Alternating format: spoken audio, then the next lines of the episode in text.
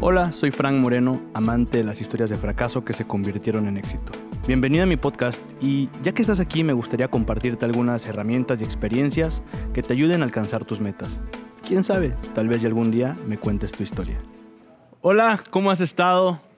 Yo aquí estoy en San Cristóbal de las Casas, en Chiapas, y pues este tema que traigo hoy para ti es un tema que he estado guardando desde hace muchos años y y ahora sí lo voy a sacar, me voy a despechar. Pero creo que es muy importante compartir esta información porque a lo mejor tú estás en este momento. Y quiero hablar de esos mercadólogos, yo le llamo los mercadólogos mamadores o wannabe, y de los empresarios del pasado, los empresarios empolvados de la vieja guardia. Porque estos dos personajes son altamente tóxicos en industria creativa. Y por eso es tan importante que te hable de ellos que lo sepas identificar y que cuando te topes con uno sepas qué hacer, pero antes que todo que por favor nunca seas uno de estos. Nunca seas uno de estos porque el principal perjudicado eres tú y la empresa que representas, la, empresa que lidereas. Y también debes de tener cuidado en no ser un mercadólogo wannabe porque tú puedes saber términos muy sostificados y muy rebuscados, como me gusta llamarle términos muy mamadores y hablar del, del target y hard sell y hacer campañas acá, estos términos que sacan siempre. Y la verdad es que a mí no me gusta nada, nada, nada. A mí siempre me ha gustado ver el marketing como, como es. Me gusta usar términos coloquiales. Y al final, marketing no es decir lo que vendes, es decir lo que te hace diferente. Y se resume en algo tan sencillo como eso. Yo creo que un mercadólogo nato, un mercadólogo de verdad, tiene como principal habilidad la intuición. Y la intuición no es algo que aprendes en la universidad, no es algo que aprendes en diplomados, no es algo que aprendes ni siquiera en los libros.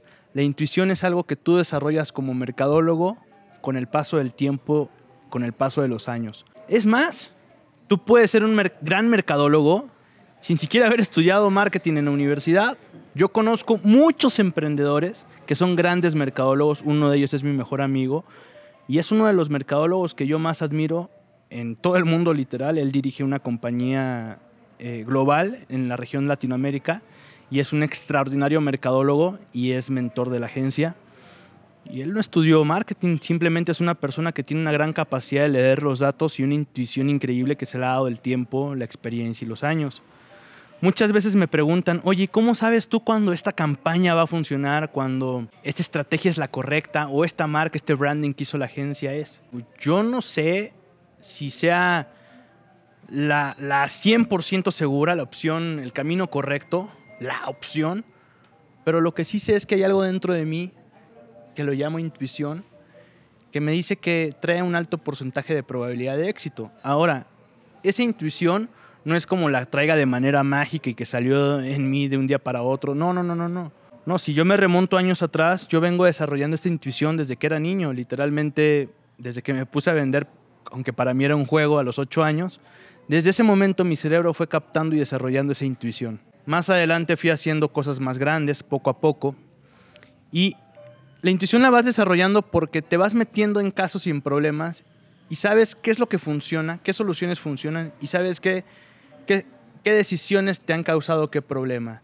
Y además, con los años en la agencia, más de nueve años trabajando para más de 500 marcas nacionales, internacionales, de todos sabores, colores, industrias, con todo tipo de clientes, pues te va dando esta capacidad de poder distinguir lo que funciona, lo que no funciona y vas aplicando prueba y error. Yo siempre he dicho que el marketing es prueba y error.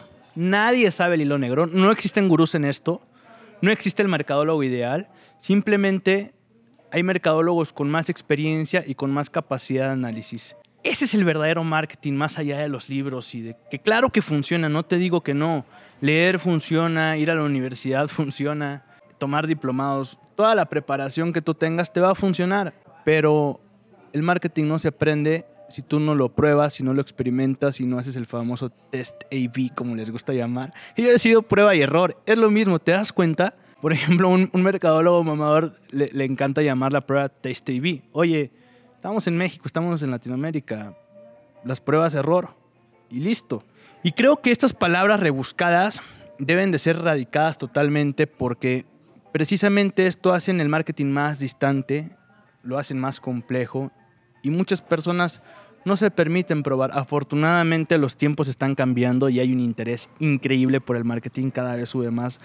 Yo veo que en las redes, pues todo el mundo ya está hablando de marketing, todo el mundo hace marketing, aunque lo hagan a su forma. Entonces, lo cual es interesante porque hace 10 años, cuando empecé en este camino, el marketing no era de moda, de hecho era una de las profesiones que tú las veías como, ah, el mercadólogo, como el que no tenía otra cosa que hacer y se puso a hacer eso. Y hoy nos damos cuenta que el marketing es el juego más importante en una empresa, porque del marketing depende el desarrollo de los productos, la innovación, las ventas. Y por eso es tan importante que tú identifiques quién es un empresario del pasado o de la vieja guardia y quién es un mercadólogo mamador o un mercadólogo wannabe. Porque en algún momento te vas a topar con uno, ya sea trabajando como agencia, trabajando como emprendedor y estos, estos dos personajes son altamente tóxicos. Y también espero que nunca seas uno de estos y esto, si estás por ese camino, te sirva como para reflexionar y quiero que sepas que el primer perjudicado eres tú. 8 de cada 10 empresarios son del pasado, es decir, están empolvados, no creen en las tendencias, quieren hacer marketing, pero lo quieren hacer a su forma. Creen que hacer marketing es agarrar tu producto, ponerlo en un espectacular, en un billboard o mostrar tu imagen en una red y meterle algo de dinero, pero eso no es marketing, eso es estar gritando sin un objetivo. Y este dato es peligrosísimo porque si tú eres agencia, significa que de cada 10 posibles clientes que tú tengas, 8 van a ser un dolor de cabeza para ti. Porque van a llegar queriendo una expectativa que no puedes cumplir porque no, simplemente tú no eres un mago. Yo digo que los mercadólogos no somos magos. Si a mí me pides, oye Frank, quiero que hagas volar a este elefante rosa, una, no lo puedo hacer ni rosa ni lo puedo hacer volar. Así es el marketing. Oye Frank, quiero que eh, hagas una campaña y transformes mi empresa en tantos días con X cantidad. No, yo no soy mago y por eso es importante primero saber quiénes son estos empresarios. El empresario que te pide que resuelvas todos los problemas de ventas de su empresa, pero te quiere pagar lo que quiere, pues eso no se puede. Sí, o sea, a ver, Frank, cámbiame las ventas de mi empresa y tienes de presupuesto mil dólares. No mames. O sea, ¿cómo esperas que yo cambie la cancha más importante de tu empresa por esa cantidad? O X cantidad. La cantidad es un ejemplo, ¿no? Pero es algo muy común que te pagan lo que te quieren pagar porque ellos te ponen la cantidad, pero eso sí, resuélveme mi problema más grande. Que no se dan cuenta estos empresarios que el problema más grande de un emprendedor, de un empresario, son las ventas. O sea, si no, mejor pongo yo mi empresa. ¿Para qué te lo hago a ti? Porque una empresa funciona con flujo, o sea, y el flujo lo traen las ventas. Si no hay ventas, tu empresa no sirve. Es decir, yo soy tu socio estratégico más cañón para tu empresa. Entonces, por lo tanto, debe de ser una relación recíproca, ¿no? Yo te resuelvo el problema, yo te digo cómo hacerlo, pero yo te voy a mostrar la cantidad que cobro. Si te parece, funciona, y si no, pues no. El problema de muchas agencias es que con tal de cerrar un cliente terminamos aceptando. Y eso ha viciado, a la industria durante muchos años. esas son las agencias sumisas, ¿no? Y yo he estado ahí. Si tú tienes agencia, debes entender que pues bueno, es algo que vas a identificar con el paso del tiempo o capaz que ya te estás dando cuenta y no podemos seguir aceptando esto porque una, te perjudicas a ti como agencia y perjudicas a tu cliente porque nunca vas a alcanzar la expectativa que tiene y los dos van a terminar insatisfechos y la relación va a terminar mal. A mí me pasó hace tiempo este ejemplo con, con, con un cliente que es de Culiacán, que es una empresa muy grande, de las más grandes de Culiacán, para no decir nombres. Y y el cliente me pidió esto. Iban a lanzar un producto que eran unas tarjetas de prepago que se iban a poner en los Oxos en todo México. Me pide que haga una campaña nacional para todo México de lanzamiento de producto. Me piden que las primeras ventas mensuales sean de 6 millones de pesos en tarjetas de prepago, pero querían pagar, tenían de presupuesto como 100 mil pesos mensuales para poder hacer posible esto. ¿Tú crees que con 100 mil pesos puedes cubrir toda la... Es totalmente ilógico, no se puede.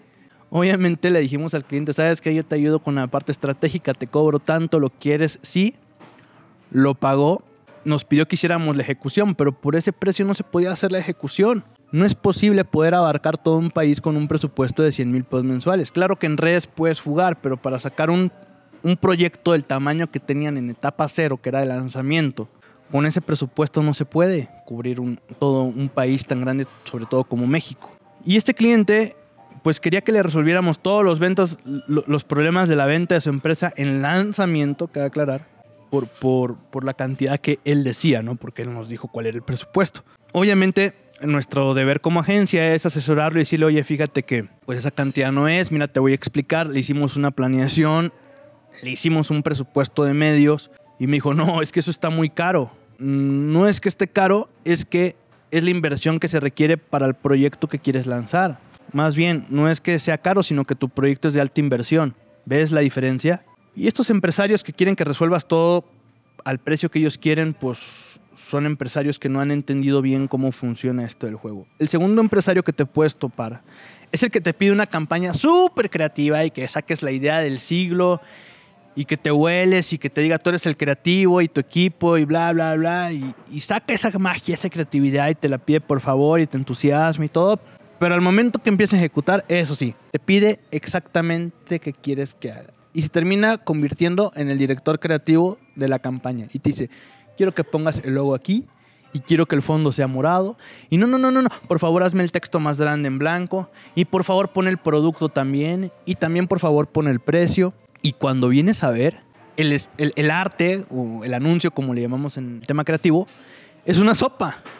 Una sopa revuelta con todo y, y no hay una, una, no hay ni creatividad Dos, no hay estrategia ni orden visual. El principal error del empresario empolvado es que se quiere convertir en el creativo y en el director de arte de la campaña que va a hacer. Entonces, si este empresario está pagando para que se le haga creatividad, ¿por qué él quiere hacer la creatividad? Entonces, ¿para qué paga, verdad? Es ilógico, pero de estos hay muchísimos. Hay cientos de empresarios que, ellos creen tener el, el rol del director creativo, pero bueno, para empezar debe de haber estrategia y cuando tú vas a comunicar algo de manera visual, no puedes, definitivamente no puedes querer poner todo en, un sol, en, una sola imagen. No puedes poner todo en una sola imagen. Debe de haber una estrategia, entonces debes de entender que el orden visual es muy importante. A ver, si la campaña es creativa, debe de venir la parte visual sí, que vaya con el estilo, el copy y la marca. Y darle una estructura visual.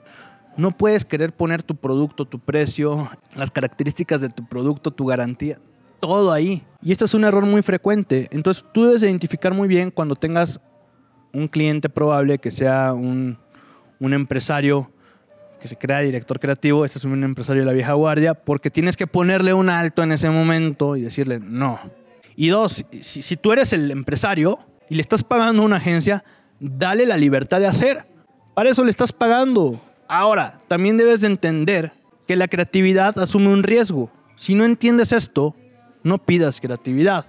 Porque obviamente el mundo creativo es subjetivo y en gustos y géneros se, eh, rompen géneros, gustos, todo. No es lo mismo lo que le va a gustar al empresario que lo que me va a gustar a mí, que a, a todas las personas. Al final, el que manda no eres tú, empresario, ni yo, agencia, ni el equipo. No, al final el que manda es el mercado y él es el que decide si la campaña es exitosa o no.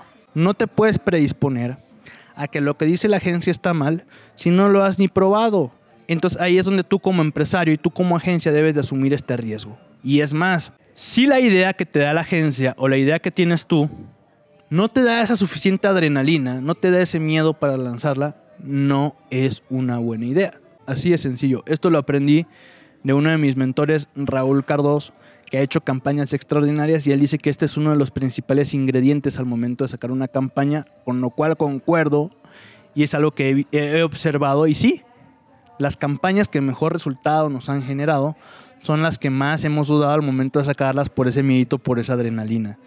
Por eso te digo, empresario, agencia, que la creatividad te pide un riesgo y es grande.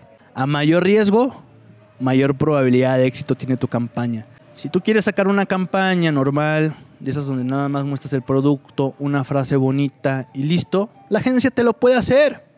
Sí, pues tú estás pidiendo que, que te hagan lo que tú quieres, ¿no? No quieres asumir ningún riesgo. Pero eso va a ser el mismo resultado. Dice Albert Einstein, si quieres hacer cosas diferentes, si quieres resultados diferentes, haz cosas diferentes. Así de sencillo, así de sencillo. Entonces, tú sabes si quieres probar lo mismo o si quieres verdadera creatividad, asume el riesgo que te dé miedo y, que, y, prueba una vez y otra vez. Eso sí, a la primera que fallas, no descartes, güey. Acuérdate que el marketing es prueba y error. Intenta, intenta. Y vas a ver que cuando le pedes, decir, ah, ya empecé a entender cómo funciona esto. Lo más curioso es que para poder entender lo que te estoy diciendo, lo tienes que palpar de carne propia. O sea, tienes que estar dispuesto a hacer esta prueba y error. Si no, jamás te vas a dar cuenta. Y, verás que el día que lo pruebes y te funcione, vas a decir, ah, cuánta razón tenía Frank tenía que haber probado para entender las palabras que me estaba diciendo. La única forma de aprender marketing y de entenderlo es probando. El tercer empresario con el que te puedes topar es el que quiere transformar sus ventas en 30 días. O sea, a lo mejor te va a pagar lo que es, pero quiere ver el resultado en 30 días, en 60 días. ¿Cómo es posible que si, sobre todo si el empresario tiene un cagadero en su empresa, vengas tú y le resuelvas sus problemas, a lo mejor de años, y su cagadero de años en 30, 60 días. Oye, la agencia es, un, es una herramienta que te va a ayudar a hacer creatividad y sí a traer prospección. Pero la agencia no es alguien que va a llegar con una varita mágica y te va a resolver tu problema comercial en 30 y 60 días. El problema de las agencias es que al inicio no sabemos decir que eso no. Eso no es posible. Y podría llegar a ser posible, pero no es, no es algo que te pueda garantizar. O sea, porque yo no estoy diciendo que, que pueda haber una excelente estrategia y que pueda resolver el problema. Simplemente estoy diciendo que no es algo que la agencia te pueda garantizar. Ni yo, ni Endor, ni Ogilvy, ni la mejor agencia del mundo te puede firmar esa garantía sin haber probado la agencia. Las agencias tenemos que tener un periodo de entendimiento de la marca, de los productos, de prueba, de cómo funciona, para poder ir afilando y calibrando las estrategias y ahí sí, con un paso de tiempo. Por eso cuando llega un cliente a la agencia, lo primero es, nosotros hacemos estrategia, no somos una agencia que trabaje con proyectos de corto plazo, trabajamos con proyectos de mediano a largo plazo. El contrato mínimo que nosotros hacemos en agencia es de un año. Bueno, y si, no es, y si el cliente no quiere, pues desde ahí nos, nos estamos dando cuenta de cómo trabajamos cada quien y descartamos. Pero es muy importante alinear esas expectativas y ser como agencia totalmente transparente y decir, esto es algo que yo no lo voy a hacer, no es viable, no te puedo mejor ve con alguien más que te lo pueda asegurar, yo no. Y como empresario que tú entiendas que eso no es posible, o sea, no puedes pedir tú la transformación de tu departamento comercial en 30 o 60 días, por favor. A mí me pasó la última vez con un cliente que entró sabiendo todo esto, que se le leyó la carta, que se firmó el contrato, que se le explicó, tuve una inducción con él como de tres horas, le expliqué cómo funciona, bla, bla, bla. Sacó su desarrollo inmobiliario y a los 30 días quería ya ver las ventas y quería estar, dije, oye, ¿cómo es posible que tú quieras que las ventas estén explotando en 30 días si se te explicó que los primeros 30 días son la planeación de la estrategia y todo el armado del plan de medios? Entonces, ni siquiera habíamos terminar, terminado de hablar, armar el plan de medios y la estrategia que íbamos a lanzar y el güey ya quería ventas. No es posible. Digo, el, el resultado fue, o la solución fue, ¿sabes qué? Aquí quedó, no te preocupes, te entregamos lo que hicimos, aplica tú la estrategia, nosotros como agencia nos retiramos. Esa postura firme es la que debemos de tomar. Y pues simplemente no podía hacer lo que él estaba pidiendo. El cuarto empresario como el que te puedes topar son los empresarios que te tratan con la punta del pie como agencia, que tratan con la punta del pie a su departamento de marketing, a su departamento creativo. Y esos sí son altamente tóxicos, porque ¿cómo puedes pedir tu creatividad a alguien apachurrándolo? Es imposible. A ver, ponte a pensar. Cuando estás muy triste, deprimido, tienes la energía para, para sacar creatividad y se te ocurren cosas. Pues, no, cuando estás deprimido quieres dormir, comer y estás todo apagado. Imagínate que un cliente todo el tiempo te está tratando con la punta del pie o tú como empresario estás tratando a tu equipo creativo con la punta del pie y les pides creatividad. ¿Cómo? si la creatividad nace a partir de la imaginación, de la diversión. Dice Albert Einstein que la inteligencia divirtiéndose es creatividad. O sea, tú puedes ser inteligente, pero si no te diviertes, no sacas creatividad. Entonces, a partir de la diversión sale creatividad. Si tu equipo creativo está a gusto, si tu equipo creativo está en la sintonía correcta, se está divirtiendo, está apasionado, va a ser mucho más creativo. Entonces, ¿por qué el empresario empolvado, el empresario del pasado, trata a su equipo de marketing y a su equipo creativo con la punta del pie? Y a nosotros nos ha pasado con la agencia. O sea, recientemente tuvimos un cliente extraordinario durante dos años. Nos entendíamos muy bien con el equipo creativo, con el, director de marketing. Y de repente la empresa decide, por una orden institucional, remover al director de marketing y meter a una, a una directora de marketing nueva que venía de, de, de una empresa transnacional y lo que tú quieras. ¿Sabes la actitud con la que venía esta directora de marketing? Primero, era una mercadóloga mamadora, porque nos, nos llegó hablando a nosotros como agencia, ya sabes, hablando con sus términos de Boyer persona y sus términos rebuscados. Obviamente los entendemos, obviamente sabemos, pero desde ahí te das cuenta que es una persona que utiliza términos para impresionarte. Impresionarte, qué chingar, que impresionen los resultados. Pero desde ahí vimos, dos, empezó a ser grosera y déspota con el equipo. Cuando estaba presente yo, se comportaba tranquila, bien. Pero en las juntas externas, o sea, donde estaba el equipo, era, era grosera. Y creo que esa no es la forma de dirigirse. Creo que al final ofrecemos un servicio y cualquier persona en el mundo merece respeto. Y obviamente, ¿cómo, cómo vienes tú a pedirle resultados a tu equipo creativo cuando el cliente es así de grosero? Desafortunadamente, el dueño de la empresa ni se enteró de ese cambio. Esta persona en automático lo que hizo fue corrió a, las personas que estaban en el, en el, departamento de marketing, personas muy valiosas y extraordinarias. Yo no podía creer cómo habían dejado a ir a estas dos personas que conocían tanto la marca y que eran excelentes. Nos encantaba trabajar con ellos. hicimos cosas muy padres con esta marca. Y bueno, los quitó y en el momento, en, la primera junta que mi equipo dijo, oye, fíjate que tuvimos una reunión con esta persona, nos dijo tal y tal, la actitud fue esta. Yo dije, no, no podemos trabajar con esta clienta. Desde ese momento, en mi mente fue, esta relación se termina por nosotros. Y aquí es cuando tú como agencia debes de tener la, ahora sí que los huevos de decirle al cliente, ¿sabes qué? No puedo trabajar contigo también se vale que tú corras a los clientes. Y esa decisión se tomó, así que tuvimos que correr a este cliente y ahí que se quede ella con sus términos rebuscados y con su actitud negativa pidiendo y exigiendo creatividad, que a mi parecer es imposible poder eh, sacar algo de calidad creativamente hablando con, una, con un mal liderazgo. Oye, pero también hay empresarios y muchos clientes que, que son muy buenos y mercadólogos que son muy buenos, son los que entienden el riesgo de hacer creatividad y lo asumen. Esos que te dicen, oye, hagamos esto y hagamos el otro y va, y tú haz, y te dan libertad, y tratan bien al equipo y les gusta ir a la agencia. Estos clientes son valiosísimos porque saben que se trata de hacer prueba y error, saben que tú no tienes la última palabra, pero que puedes dar más probabilidad de éxito, porque entienden que debe de haber una estrategia detrás, porque le dan el valor a esa estrategia que tú le estás poniendo detrás, porque entienden que la, que la creatividad vende más que hacer publicidad, que estar mostrando todo el tiempo tu producto, porque le dan valor a esa creatividad y además porque saben dirigir a un equipo creativo con un liderazgo positivo. Estos clientes valen oro, estos empresarios valen oro, estos mercadólogos valen oro. Y es divertidísimo poder trabajar con ellos y los resultados son extraordinarios. Ojalá que se dieran cuenta estos empresarios empolvados y estos mercadólogos mamadores que lo único que provocan cuando hacen todas estas acciones son contraproducentes para sí mismos.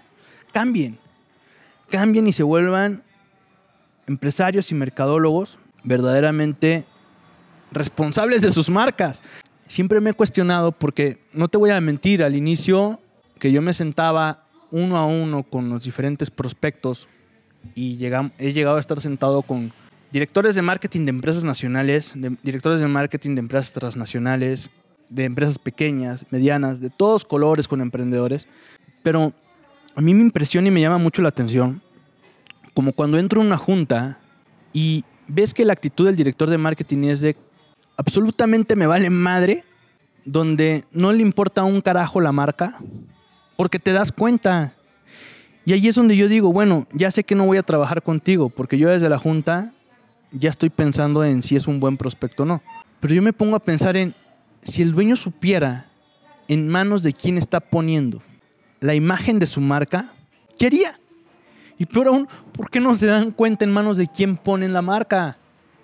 Porque hay un montón de mercadólogos con un currículum aquí de que trabajaron en Procter Gamble y sobre todo se da mucho en la Ciudad de México. Trabajaron en Leo Burnett, en Oil. Y los llegan a poner en un, en un directivo de, de directores de marketing de otra marca puta, se sienten un pavo real, pero verdaderamente no les importa ni les apasiona la marca.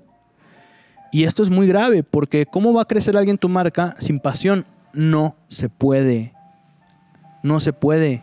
Y esto es algo que deben de auditar todos los empresarios, siempre, constantemente, a cada rato, a sus agencias y a sus directores de marketing porque conozco muchísimos directores de marketing que no se hacen responsables y no se apasionan por sus marcas. Simplemente van a cambiar y hacer lo que tienen que hacer.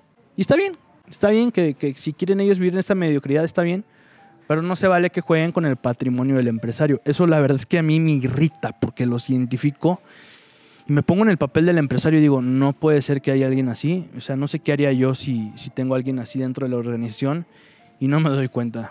Pero bueno, también es parte de la responsabilidad de ellos que no se interesan por el área de marketing, ¿verdad?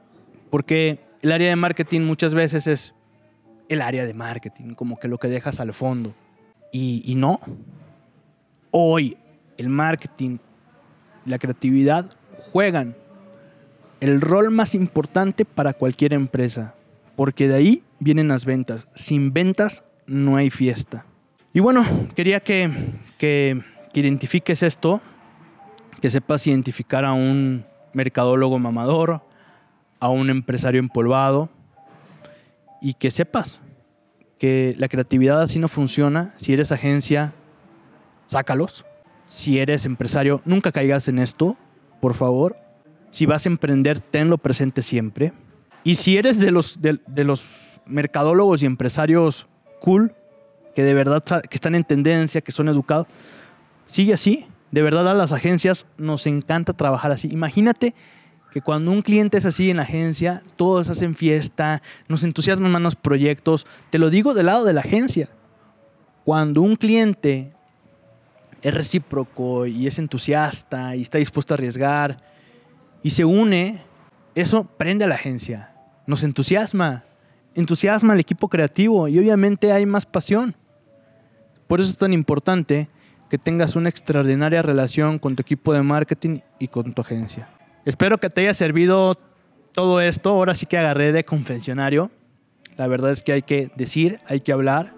Es algo que había estado esperando muchísimo tiempo.